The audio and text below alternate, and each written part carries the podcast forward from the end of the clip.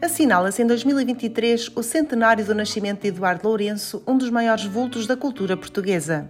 Nascido no Conselho de Almeida, no centro de Portugal, Eduardo Lourenço foi um professor, ensaísta, escritor e, acima de tudo, um pensador incansável de Portugal, da sua identidade e destino.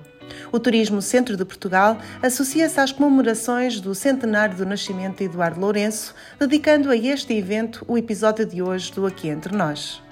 Alexandra Isidro, coordenadora do Centro de Estudos Ibéricos, uma entidade que nasceu de um desafio lançado justamente pelo Pensador, é a nossa convidada especial deste programa. Através das suas palavras e testemunho, vamos ficar a saber um pouco da história de Eduardo Lourenço e também das comemorações que vão decorrer durante todo o ano de 2023. Assinala-se em 2023 o centenário do nascimento de Eduardo Lourenço um dos maiores vultos da cultura portuguesa, professor, ensaísta, escritor, pensador incansável de Portugal, da sua identidade e destino. Eduardo Lourenço de Faria nasceu em São Pedro do Rio Seco, Almeida, a 23 de maio de 1923 e faleceu aos 97 anos, em Lisboa, no dia 1 de dezembro de 2020.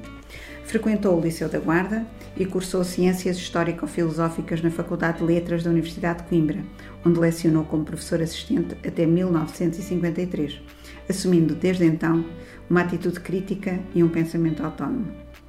A partir de 1954, lecionou em universidades estrangeiras, nas cidades de Hamburgo, Heidelberg, Montpellier, São Salvador da Bahia, Grenoble e Nice, onde se aposentou em 1988, ficando a viver na região. Fixou residência em Vance até 2013, altura em que, após a morte da esposa, Ani Solomon de Faria, regressou a Portugal.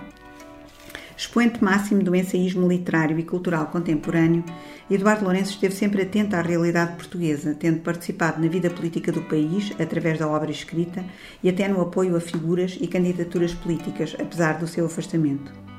A produção ensaística de Eduardo Lourenço abrangendo diversas áreas, da literatura e da arte aos acontecimentos políticos contemporâneos, tornou-se um fenómeno singular na cultura portuguesa, orientada por uma constante argumentação personalista que se traduziu em mais de 40 livros e inúmeros artigos, prefácios, críticas e recensões. Eduardo Lourenço foi unanimemente reconhecido no meio universitário com quatro doutoramentos honoris causa e no meio cultural e social com a atribuição de vários prémios nacionais e internacionais, para além de condecorações do Estado português, francês e espanhol e de inúmeras homenagens. Mas São Pedro do Rio Seco, a Guarda e a Beira, as origens de Eduardo Lourenço, sempre estiveram no horizonte desde que foi um navegador por ruas estrangeiras. Numa lúcida reflexão identitária, referiu que viver com tanta paixão o elo que os liga à pátria, ou melhor, à terra, no sentido mais arcaico do termo, do que os portugueses é difícil, porque essa paixão é o nome mesmo da sua identidade. Uma paixão que Eduardo Lourenço assume e o liga de forma indelével à sua aldeia. Uma aldeia que ele diz ser tão pobre, onde até o rio é seco. E à sua capital, como se refere afetuosamente à Guarda.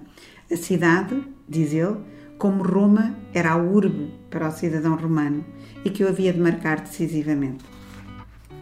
Por ocasião das comemorações do oitavo centenário da Guarda, em 27 de novembro de 1999, o pensador foi convidado para refletir sobre o passado da cidade e para ajudar a repensar a vocação que desse sentido ao futuro. Num elogio à guarda, a que chamou Oito Séculos de Altiva Solidão, Eduardo Lourenço reflete sobre o conceito de interioridade, que afirma ser mais filho da história do que da geografia, uma vez que a beira só é interior depois que Portugal se define por um mar.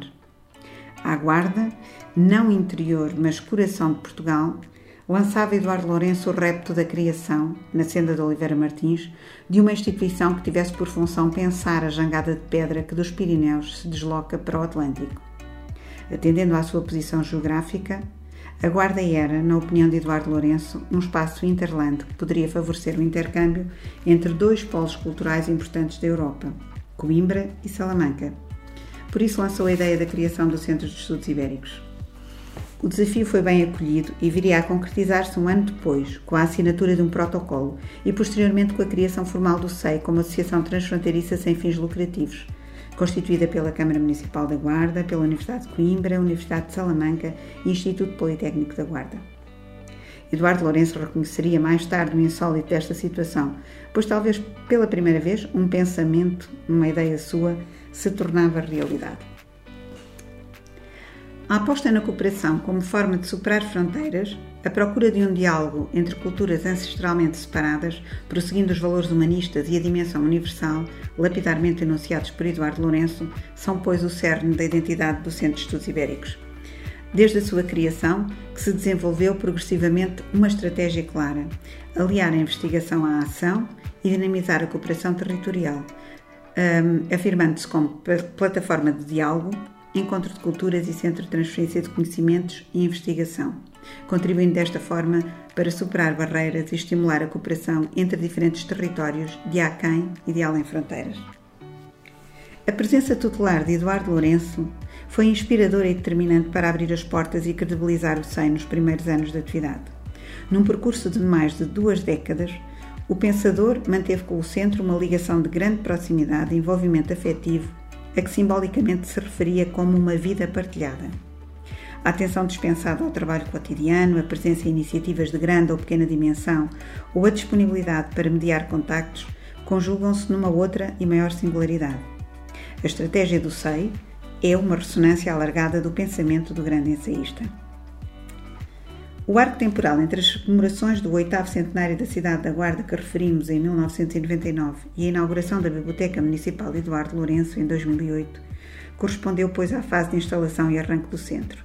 O acompanhamento das suas atividades, feito por Eduardo Lourenço, foi decisivo para o progressivo envolvimento e para a reaproximação do ensaísta à Guarda e à região.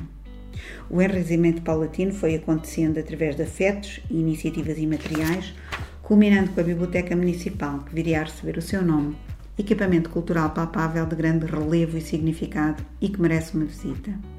Para além de mentor e diretor honorífico do Centro de Estudos Ibéricos, Eduardo Lourenço é o patrono desta moderna biblioteca com um acervo de cerca de 100 mil volumes, entre os quais 8.500 por si oferecidos, pertencentes à sua biblioteca particular, enriquecidos com dedicatórias e autógrafos de inúmeros autores.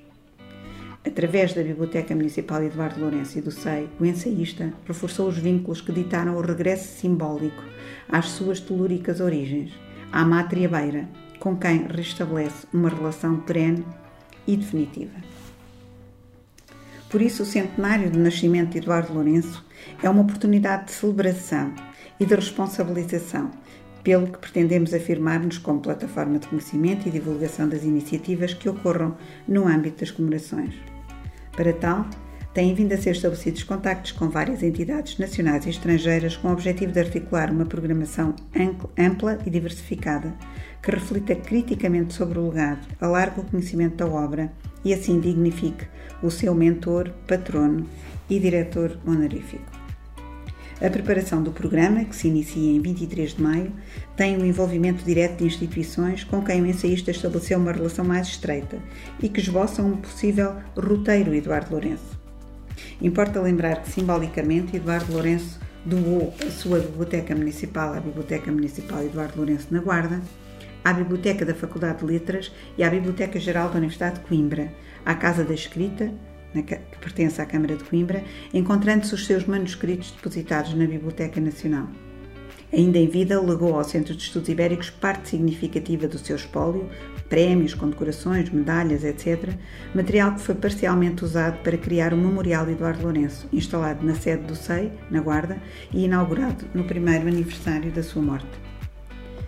Além das entidades que celebraram a parceria que criou o SEI, este roteiro lourenciano integra a Câmara Municipal de Coimbra, a Câmara de Almeida, a Fundação Gulbenkian, a Biblioteca Nacional, o Instituto de Camões e o Centro Nacional de Cultura. O Turismo Centro de Portugal, a Comissão de Coordenação e Desenvolvimento Regional do Centro, a Rede de Bibliotecas Escolares, a Direção Regional de Cultura do Centro, a Direção-Geral do Livro, dos Arquivos e das Bibliotecas e a Rede de Bibliotecas Escolares são outras instituições integradas na programação desta efeméride. O programa comemorativo terá início em 23 de maio, na Guarda, e na sua aldeia natal, em São Pedro do Rio Seco, Conselho de Almeida, com a realização de uma sessão solene comemorativa de homenagem ao pensador e de um congresso do centenário, leituras de Eduardo Lourenço. Durante um ano, até 23 de maio de 24, estão previstas conferências, colóquios, seminários, exposições, edições, roteiros e outros eventos que acontecerão em múltiplos lugares do país e do estrangeiro, entre universidades, bibliotecas, escolas, entre outros. O programa detalhado das comemorações do centenário de nascimento está disponível online na página www.centenarioeduardolourenço.pt e nas redes sociais Facebook e Instagram. E é com este testemunho que hoje homenageamos Eduardo Lourenço. Neste ano em que se celebra o seu centenário, serão sempre poucas as iniciativas que lhe possamos dedicar. Pelo seu exemplo e por ainda hoje continuar a inspirar gerações.